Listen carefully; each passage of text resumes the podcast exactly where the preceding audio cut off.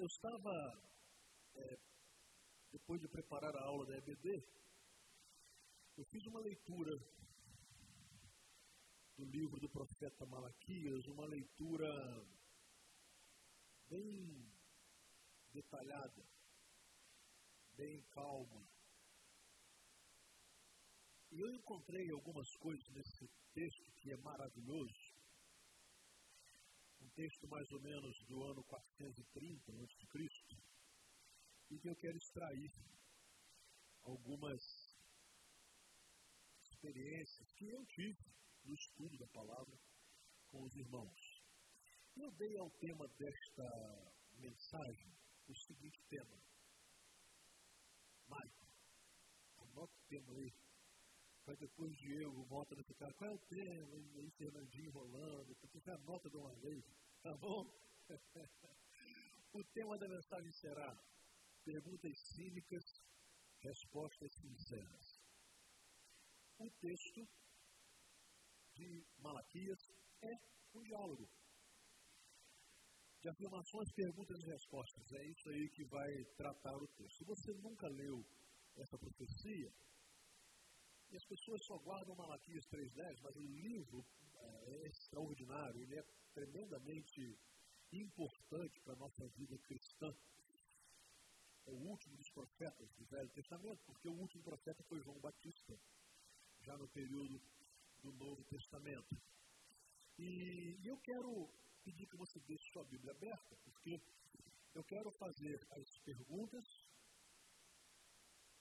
que foram feitas pelo povo e dar as respostas que Deus deu.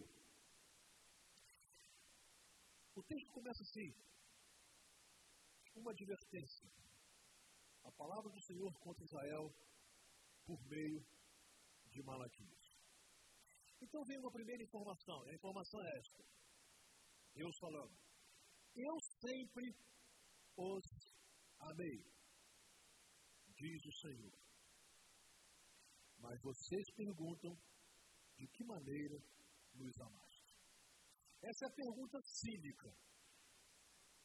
Deus começa, e, e ele fala que uma palavra de advertência ao povo de Israel, e, e, e aí ele, ele faz uma afirmação: Eu sempre, sempre amei vocês.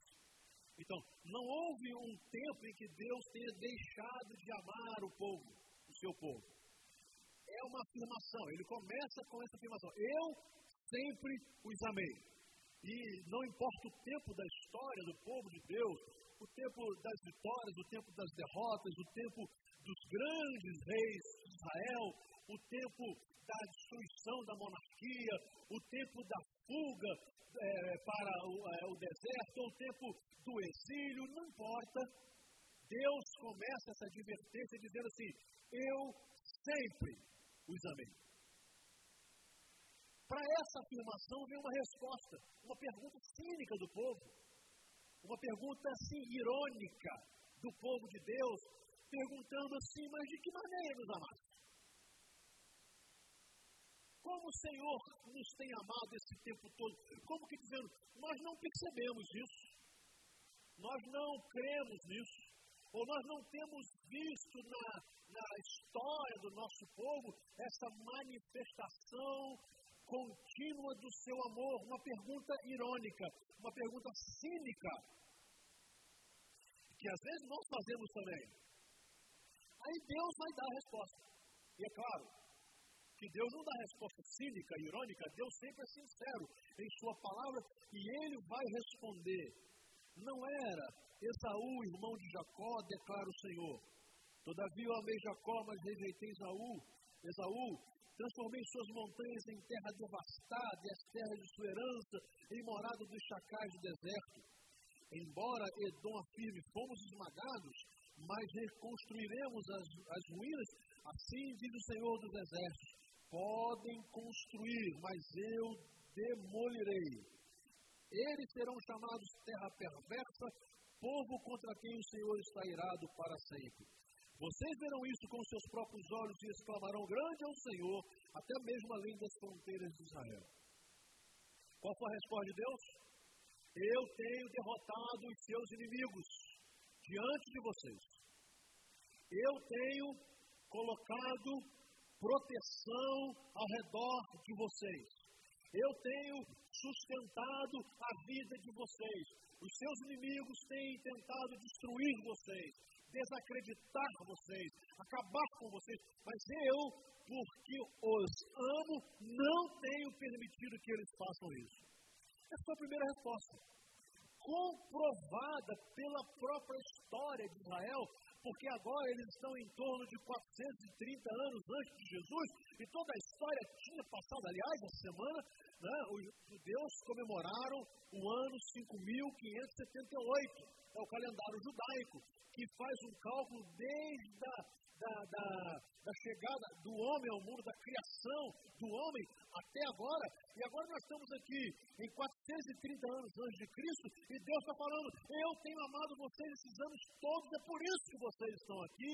E apesar de vocês, eu os tenho amado e os tenho protegido. Então a primeira pergunta cínica, Deus dá uma resposta.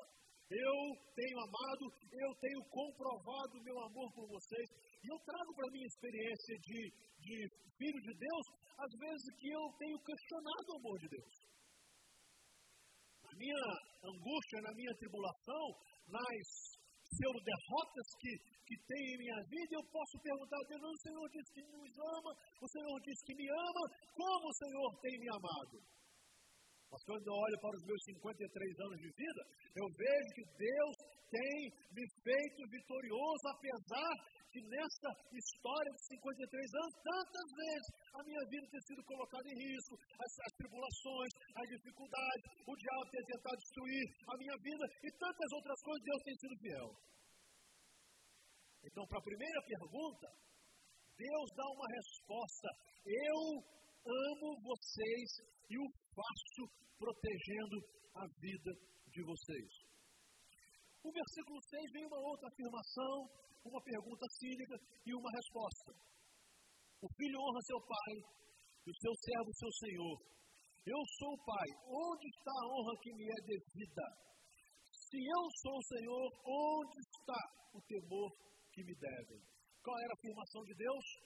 Eu devo ser honrado e vocês estão desonrando o meu nome. Uma afirmação.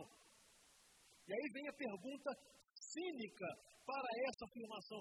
De que maneira nós o temos desonrado ou de que maneira nós o temos desprezado? E por isso o texto, mas vocês perguntam de que maneira temos desprezado o teu nome? Resposta de Deus, trazendo comida impura ao meu altar. E mesmo assim ainda perguntam de que maneira te desonramos? Ao dizerem que a mesa do Senhor é desprezível. Na hora de trazerem animais cegos para sacrificar, vocês não veem mal algum. Na hora de trazerem animais aleijados e doentes como oferta, também não veem mal algum. Tentem oferecê-los de presente ao governador. Será que ele se agradará de vocês? Será que os atenderá? Pergunta o Senhor dos Exércitos. Aí o versículo 10 ele diz: Ah, se um de vocês, sacerdotes, fechasse as portas do templo, assim ao menos não acenderia um fogo do meu altar inutilmente. De que maneira estaríamos nós desonrando a Deus? E Deus vai falar no seu contexto, no contexto do povo de Israel: vocês estão me oferecendo um culto mentiroso. Vocês estão me oferecendo um culto falso.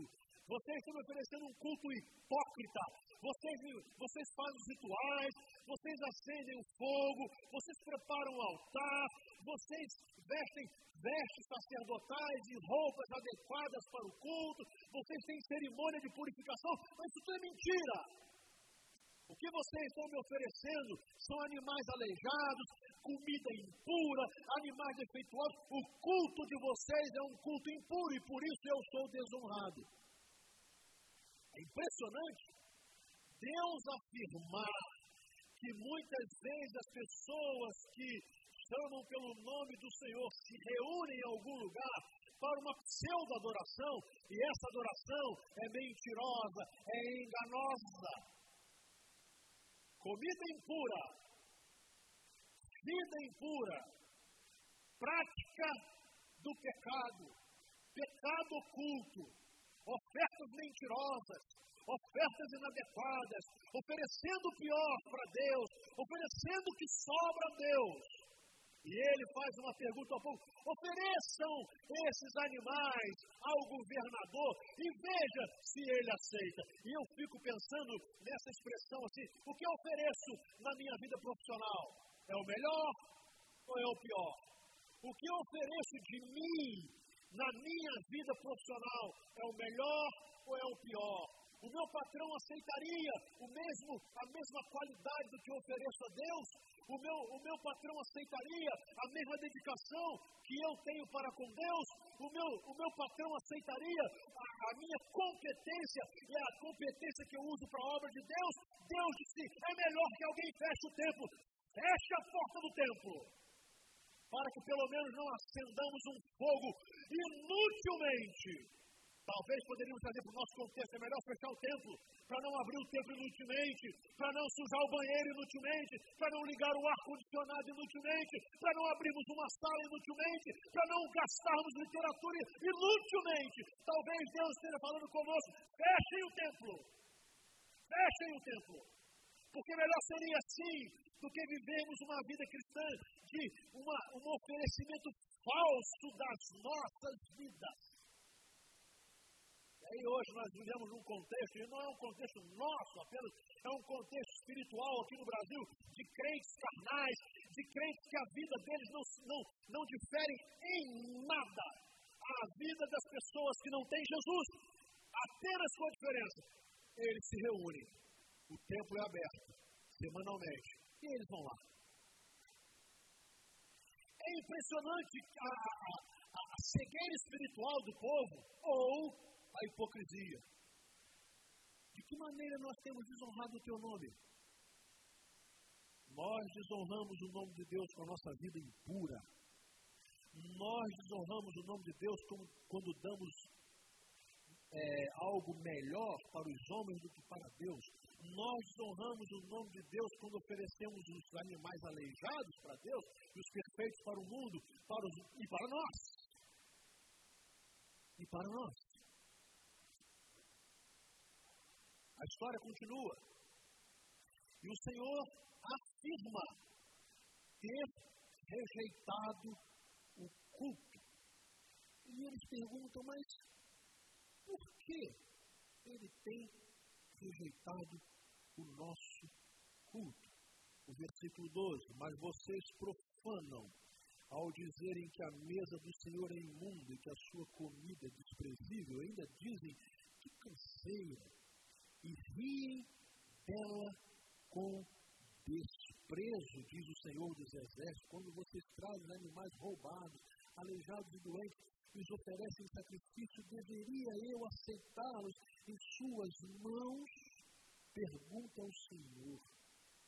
Maldito seja o enganador que tem no rebanho, no rebanho um macho sem defeito, promete oferecê-lo depois, e depois sacrifica para mim um animal defeituoso, diz o Senhor dos Exércitos, pois eu sou um grande rei e o meu nome é temido entre as.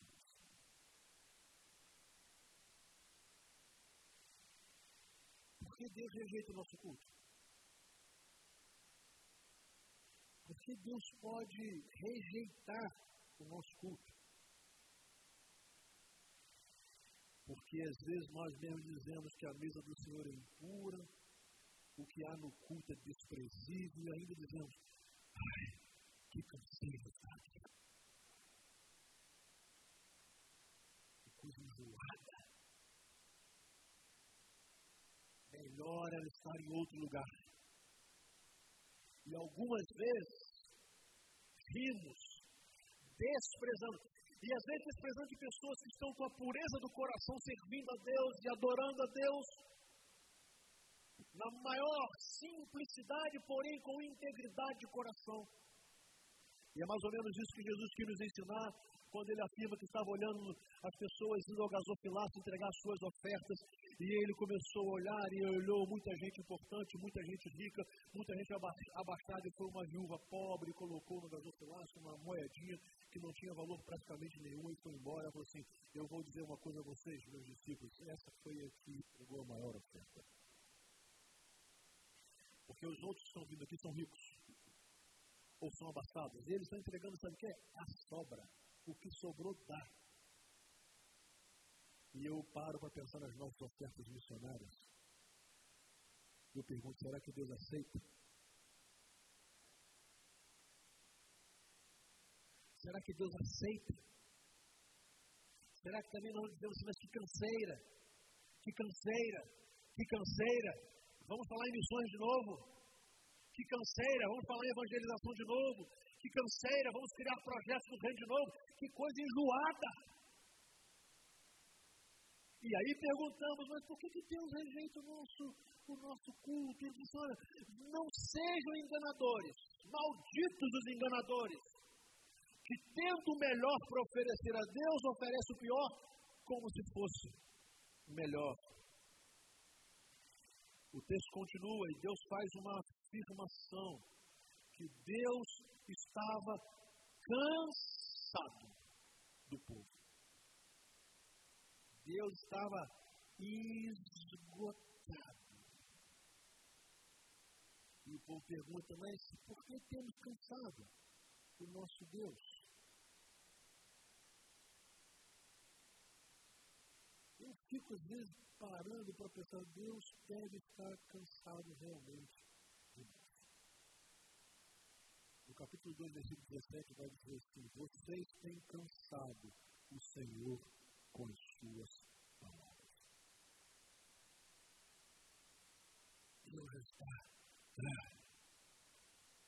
Talvez Deus não aguente mais ouvir as promessas de dedicação, as promessas de santificação, a, a, a, a, repetição de vezes se vai à frente a um apelo, as lágrimas derramadas aos baldes, sem que nada mude.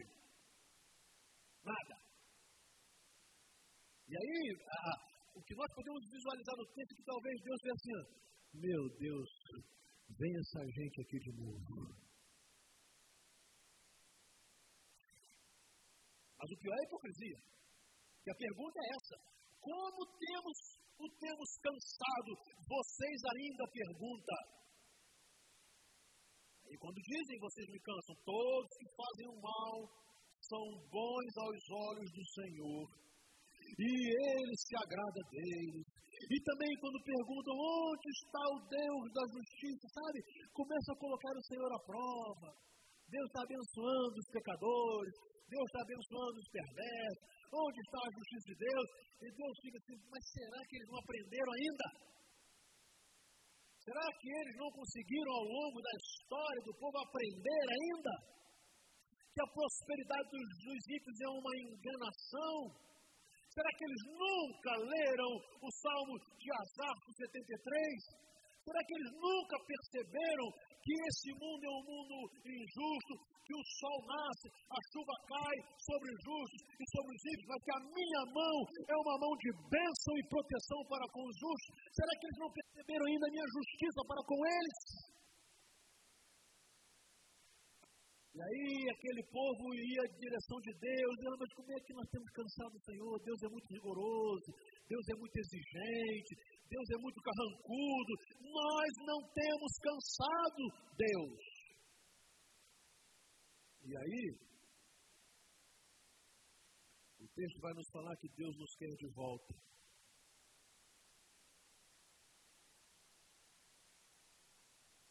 E aí nós perguntamos: como podemos voltar para Ele? É interessante que no capítulo 3, a partir do versículo 5, vai dizer: Eu verei a vocês trazendo juízo.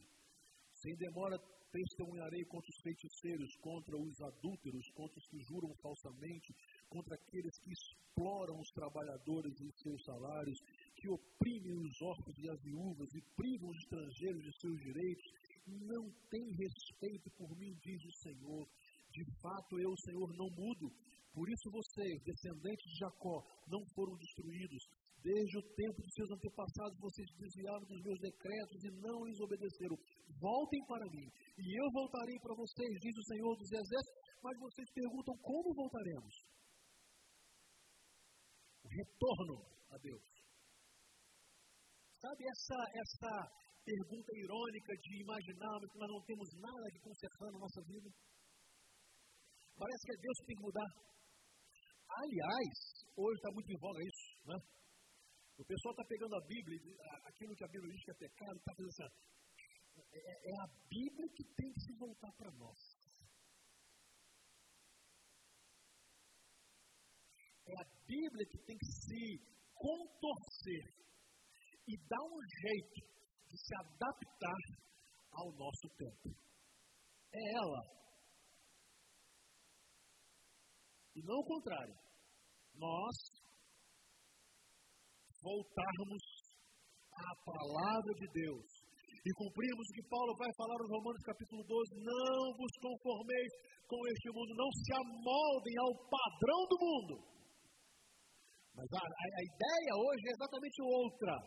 Deus que tem, se, que tem que se amoldar, Deus que tem que se consertar, Deus é que tem que rever os seus conceitos. É a Bíblia que tem que se modernizar, é ela. É ela que tem que se aculturar. Nós estamos aqui e ela que se ajuste a nós. E aí eu vou falar para vocês que eu tenho é, na minha vida de pastor cada vez mais é, eu tenho tido a convicção de que o pastor é um tagarela que fala, fala, fala, fala, fala e ninguém ouve nada, só ouve o que interessa. Cada vez mais a minha convicção é essa. As palavras do pastor são jogadas ao ar e os crentes fazem o que bem entendem. Quando bate desespero, procura pastor. Mas se não há desespero, cada um continue no seu pecado. É impressionante que o povo de Israel estava completamente distante de Deus, mas por que, nós temos que voltar para Deus? O que é de errado conosco? Nós vamos para o culto. Eu estou contextualizando. Nós vamos para a igreja, nós ofertamos, nós cantamos, nós louvamos. Nós sabemos fazer esse negócio de igreja funcionar muito bem. E o que, que Deus está reclamando ainda? E a outra coisa que Deus está fazendo é assim, vocês precisam voltar para mim. Vocês precisam voltar para a minha palavra. Vocês precisam voltar a me obedecer. Vocês precisam se arrepender e arrependimento é mudança de direção. E aí, quando Deus fala assim: pode um homem roubar Deus? Contudo, vocês estão me roubando. E ainda pergunta: vem a pergunta cínica: como é que te roubamos?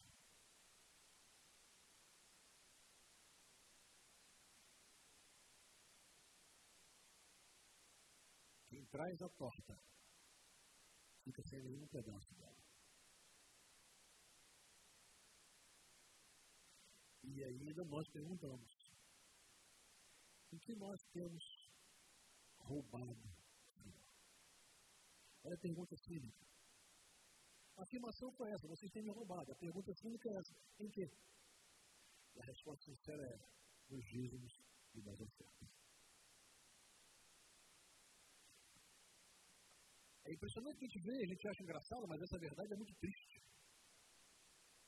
O dono da torta fica sem uma fatia. A moda tem, o carro tem, o cartão de crédito tem, ainda que é o juro. O lazer tem,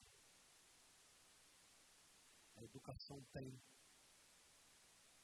Todo mundo tem uma fatia. E eu tenho. O dono da porta não. E aí nós perguntamos a Deus, mas em que nós temos te roubado? E aí os teólogos hipócritas dizem assim, mas isso é coisa do Velho Testamento. Mentira, vai para o Novo Testamento. O Novo Testamento não fala contra o dízimo, ele fala a partir dele. O Novo Testamento vai dizer que isso é o mínimo de alguém que reconhece que Deus é o dono da torta, que é Ele quem providencia a torta, que é Ele quem entrega a torta. O resto é conversa fiada. E aí, o profeta vai nesse diálogo assim, mas vocês estão perguntando a Deus ainda, o que, que vocês estão roubando Deus? Ele vai dizer, vocês estão debaixo de grande maldição, porque estão me roubando, a nação toda está me roubando. Aí vem uma ordem de Deus. É ordem, gente. Tragam o dízimo todo ao depósito do templo, para que haja alimento em minha casa. Se todos os crentes reconhecessem que Deus é quem dá a torta, a primeira parte seria dele. E olha que ele pede muito pouco. Mas se todos reconhecessem que, sabe a torta que você recebeu no final do mês? Seu salário? Sabe o seu emprego que você acha que você tem só por sua capacidade? Deus é que deu a torta. Ele que deu a torta. Se ele resolver tirar a torta, você está lascado. E eu também. E aí vem a segunda parte, Deus é tão bom, que você, olha, põe-me à prova, diz o Senhor. E vejam se eu não vou abrir as comportas dos céus e derramar sobre vocês tantas bênçãos que nem terão onde guardá-las ou como contá-las. Não adianta. Tem que colocar Deus à prova, tem que experimentar. Mas eu nunca vi um dizimista fiel dizer que não é abençoado por Deus. Não conheço. Esse eu não conheço. Eu conheço um dizimista reclamão, avarento, crítico, eu conheço. Agora, dizimista fiel. E não importa se ele ganha muito, se ele ganha pouco, tem nada a ver. Reclamar, eu não conheço. Por quê? Porque Deus, ele, quando ele diz pode me provar, é porque ele garante. Você pode me provar? Eu garanto. Eu vou abençoar a sua vida. O problema é você acreditar nisso. O problema é você acreditar que o Deus, que é o dono da torta, pode multiplicar o seu pedaço, a sua fatia. O problema é você acreditar que o Deus que é o dono da torta pode fazer com que essa torta, a mesma torta, satisfaça de forma tremenda. O problema é isso. E aí, por isso a pergunta hipócrita, não, não tem roubado a Deus, não, não, isso é conversa lá do Velho Testamento, isso é, é mais uma pergunta cínica para quem não quer ser fiel a Deus. E a última afirmação é a última pergunta. Deus afirma que temos falado palavras duras contra ele, e eles perguntam: o que temos falado tão duro contra o Senhor? Versículo 13: Vocês têm dito palavras duras contra mim, diz o Senhor, e ainda assim perguntam: o que temos falado contra ti? Vocês dizem: é inútil servir a Deus. O que ganhamos quando obedecemos os seus preceitos e ficamos nos lamentando diante do Senhor dos Exércitos. Por isso, agora consideramos felizes os arrogantes, pois tanto prosperam os que praticam o mal, quanto escapam ilesos que desafiam a Deus. Depois, aqueles que temiam o Senhor conversaram uns com os outros, o Senhor os ouviu com atenção. Foi escrito um livro como memorial na sua presença acerca dos que temiam o Senhor e honravam o seu nome. No dia em que eu agir, diz o Senhor dos Exércitos, eles serão meu tesouro pessoal. Eu terei compaixão deles como um pai tem compaixão do filho que lhe obedece. Então vocês verão novamente a diferença entre o justo e o ímpio, entre os que servem a Deus e os que não os servem. Deus é joia, é bom pra caramba. Será que é inútil servir a Deus? E Deus garante. Aí, talvez fale assim, não, não é. E eu pergunto, você tem servido? Quando ele fala, quem tem razão é ele. Quando a sua palavra fala, quem tem razão é ela. Não nós, Deus. E Deus fala assim: vocês verão outra vez. Qual é a diferença entre o justo e o ímpio, entre os que servem a Deus e os que não servem? E aí a profecia termina. Pois certamente, capítulo 4, vem um dia ardente como a fornalha, todos os arrogantes, todos os malfeitores serão como palha, e aquele dia que está chegando ateará fogo neles, diz o Senhor dos Exércitos. Não sobrará raiz ou galho algum, mas para vocês que reverenciam o meu nome, o sol da justiça se levantará trazendo cura em suas asas, E vocês saltarão, sairão e saltarão como bezerros soltos do curral. Depois esmagarão os ímpios que serão como pó sobre as solas dos seus pés. E no dia em que eu agir, diz o Senhor dos Exércitos. Lembrem-se da lei do meu servo Moisés, dos decretos, das ordenanças que lhe dei em Horeb para todo o povo de Israel. Vejam, eu enviarei a vocês o profeta Elias antes do grande e temível dia do Senhor. E ele fará com que os corações dos pais se voltem para os seus filhos, os corações dos filhos se voltem para os seus pais. Do contrário, eu verei e castigarei a terra com maldição. Esta promessa foi cumprida. O sol da justiça nasceu sobre nós. Amém? Jesus Cristo. Trazendo cura, trazendo libertação, trazendo transformação. Jesus verdadeiramente é transformação e vida. O sol da justiça prometido por Deus ao profeta Malaquias e ao povo, essa profecia se cumpriu. Jesus veio trazendo cura aos relacionamentos, trazendo cura aos relacionamentos conjugais, por isso a palavra de Deus vai dizer em Malaquias: Eu odeio o divórcio, eu amo os divorciados, é óbvio, mas eu quero que vocês sejam fiéis, que não haja adultério, não haja, seja fiel à mulher da sua juventude e ao esposo da sua juventude, seja temente a Deus, honre a sua família, honre o seu casamento, e vocês, pais e filhos que têm vivido em conflitos, Deus vai fazer com que o coração de vocês se volte um para o outro, trazendo cura essa é a promessa de Deus àqueles que querem ser fiéis a Ele, que decidem ser fiéis, que não ficam questionando Deus, não ficam perguntando por quê, não ficam duvidando de Deus, não ficam duvidando da justiça de Deus, não ficam reclamando de Deus, não ficam criticando a igreja, não ficam reclamando de que Deus, de Deus pede tantas coisas, não ficam vivendo e adorando a si mesmos e as suas coisas, não comem a torta de Deus, sem separar a parte dele, porque ele é o dono da torta. A esses, o sol da justiça nasceu e nasceu trazendo cura. O problema é que nós queremos todas as bênçãos e nos esquecemos que quando Deus nos dá a bênção familiar, por exemplo, Ele está, ele está nos dando, humanamente falando, a maior de todas as bênçãos: paz na nossa casa. Amém? Um casamento ajustado, pais e filhos ajustados, enfrentam enfermidades, enfrentam crise financeira, enfrentam tantas dificuldades. Há uma, e com isso eu quero terminar, há uma, um texto muito bacana escrito pelo Matos Lucado, né? Ele fala que o irmão procurou um pastor, ele falou assim, pastor, eu perdi tudo na vida. Ele estava numa crise, ficou desempregado, ficou sem salário, estava endividado. Eu perdi tudo. Aí o pastor disse a ele, puxa vida, que pena que você perdeu a sua fé. Não, pastor, minha fé eu não perdi, não. Não, perdi, não.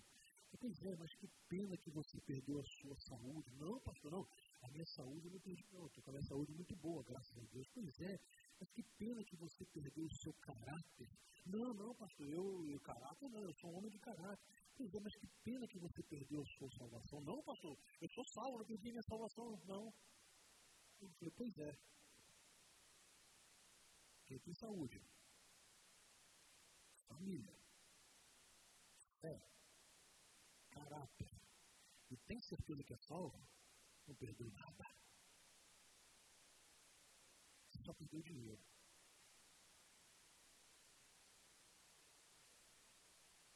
Só isso que você perdeu. E com fé, saúde, família, caráter, certeza de vida eterna, você vai vencer esse tempo. Porque Deus